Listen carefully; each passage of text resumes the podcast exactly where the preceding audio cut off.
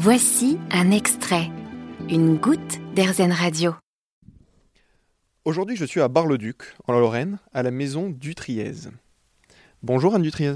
Bonjour. Ici, on fait une confiture traditionnelle. Une confiture de groseille épépinée à la plume d'oie. Mais c'est un travail de titan, ça. Ah oui, c'est un produit euh, de luxe euh, que l'on fabrique depuis 1344 euh, à Bar-le-Duc. Donc c'est un produit où chaque groseille en fait est coupée à l'aide d'une paire de ciseaux. Ensuite, avec une plume d'oie taillée en biseau, on pique dans le fruit, on retire les pépins et on referme le fruit. Donc on pique entre le pédoncule et la petite la fleur du fruit.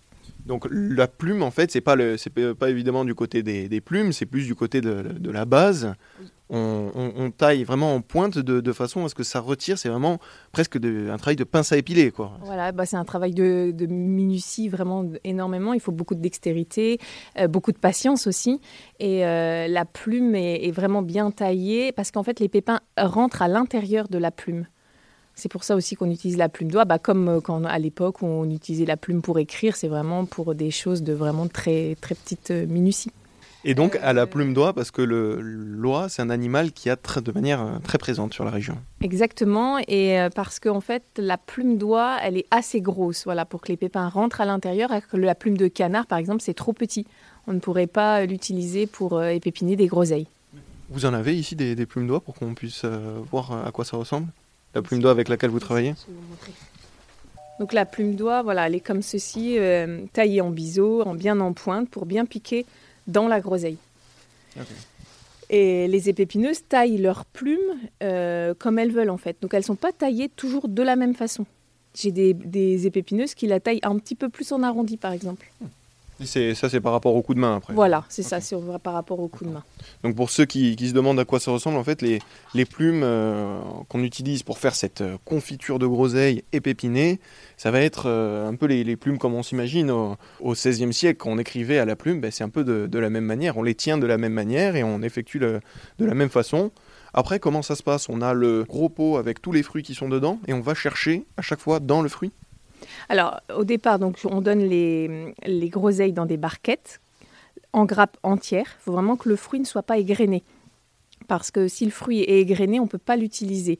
Les épépineuses doivent d'abord couper avec une paire de ciseaux en laissant un tout petit bout de tige en fait sur la groseille pour que le fruit ne s'écrase pas au moment de l'épépinage. Parce que comme on va piquer entre la petite tige et la fleur du fruit, il faut vraiment que le fruit soit en perle intacte au départ pour pouvoir rester en perle après parce qu'on va vraiment garder la forme de la groseille une fois qu'on aura retiré les pépins. On va juste retirer les pépins, on garde bien la chair à l'intérieur du fruit.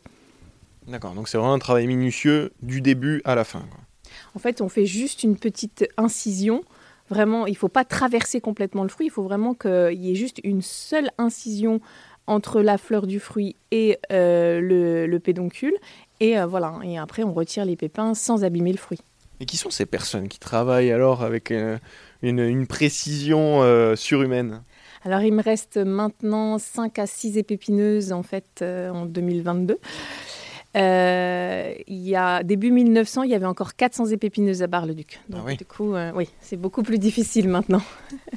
Quand est-ce que c'est la période pour récolter les groseilles? Alors les groseilles arrivent à peu près fin juin, début juillet avec le temps, les années, là, depuis 10, 10, 15 ans, on va dire, ça commence maintenant mi-juin. Donc il y a vraiment eu une avancée en fait dans les fruits.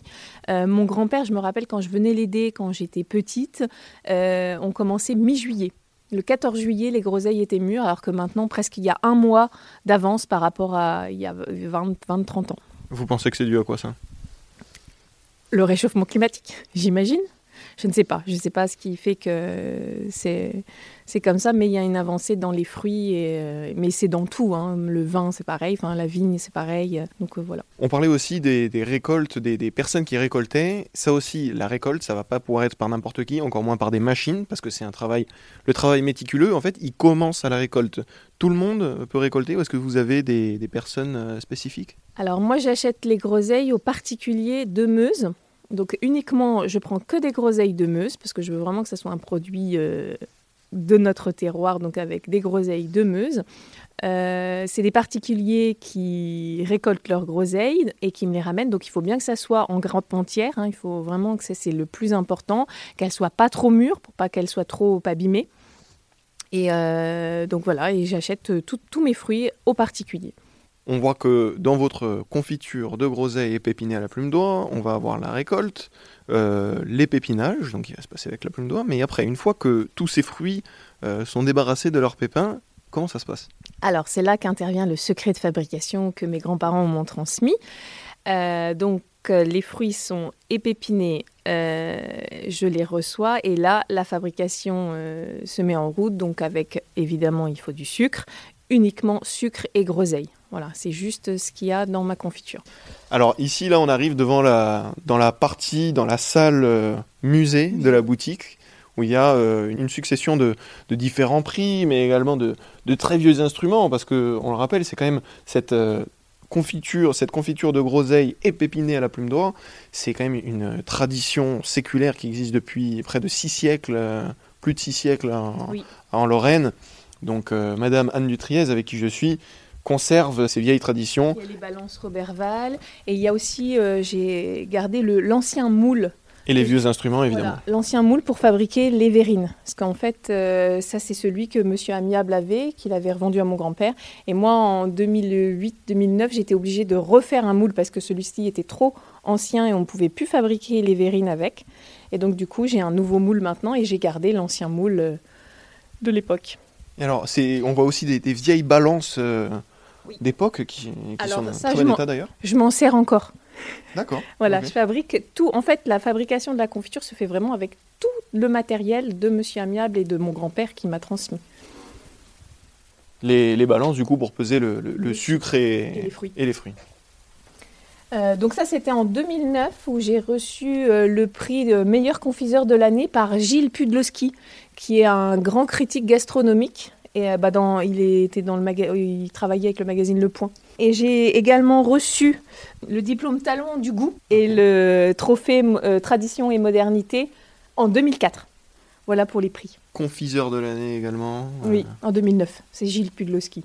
Et j'ai un seul pot qui que ben, quelqu'un m'a donné. En fait, c'est un pot qui est en cristal de baccarat parce qu'à l'époque, les pots de confiture de Bar-le-Duc étaient euh, fabriqués en cristal de baccarat. Maintenant, ils sont en verre. Et qu'est-ce que c'est le cristal de Baccarat? Eh ben, C'est du cristal euh, qui est fait à Baccarat, en Lorraine. Cristal de Baccarat qui fait la fierté de la région en Lorraine, comme Anne Dutriez.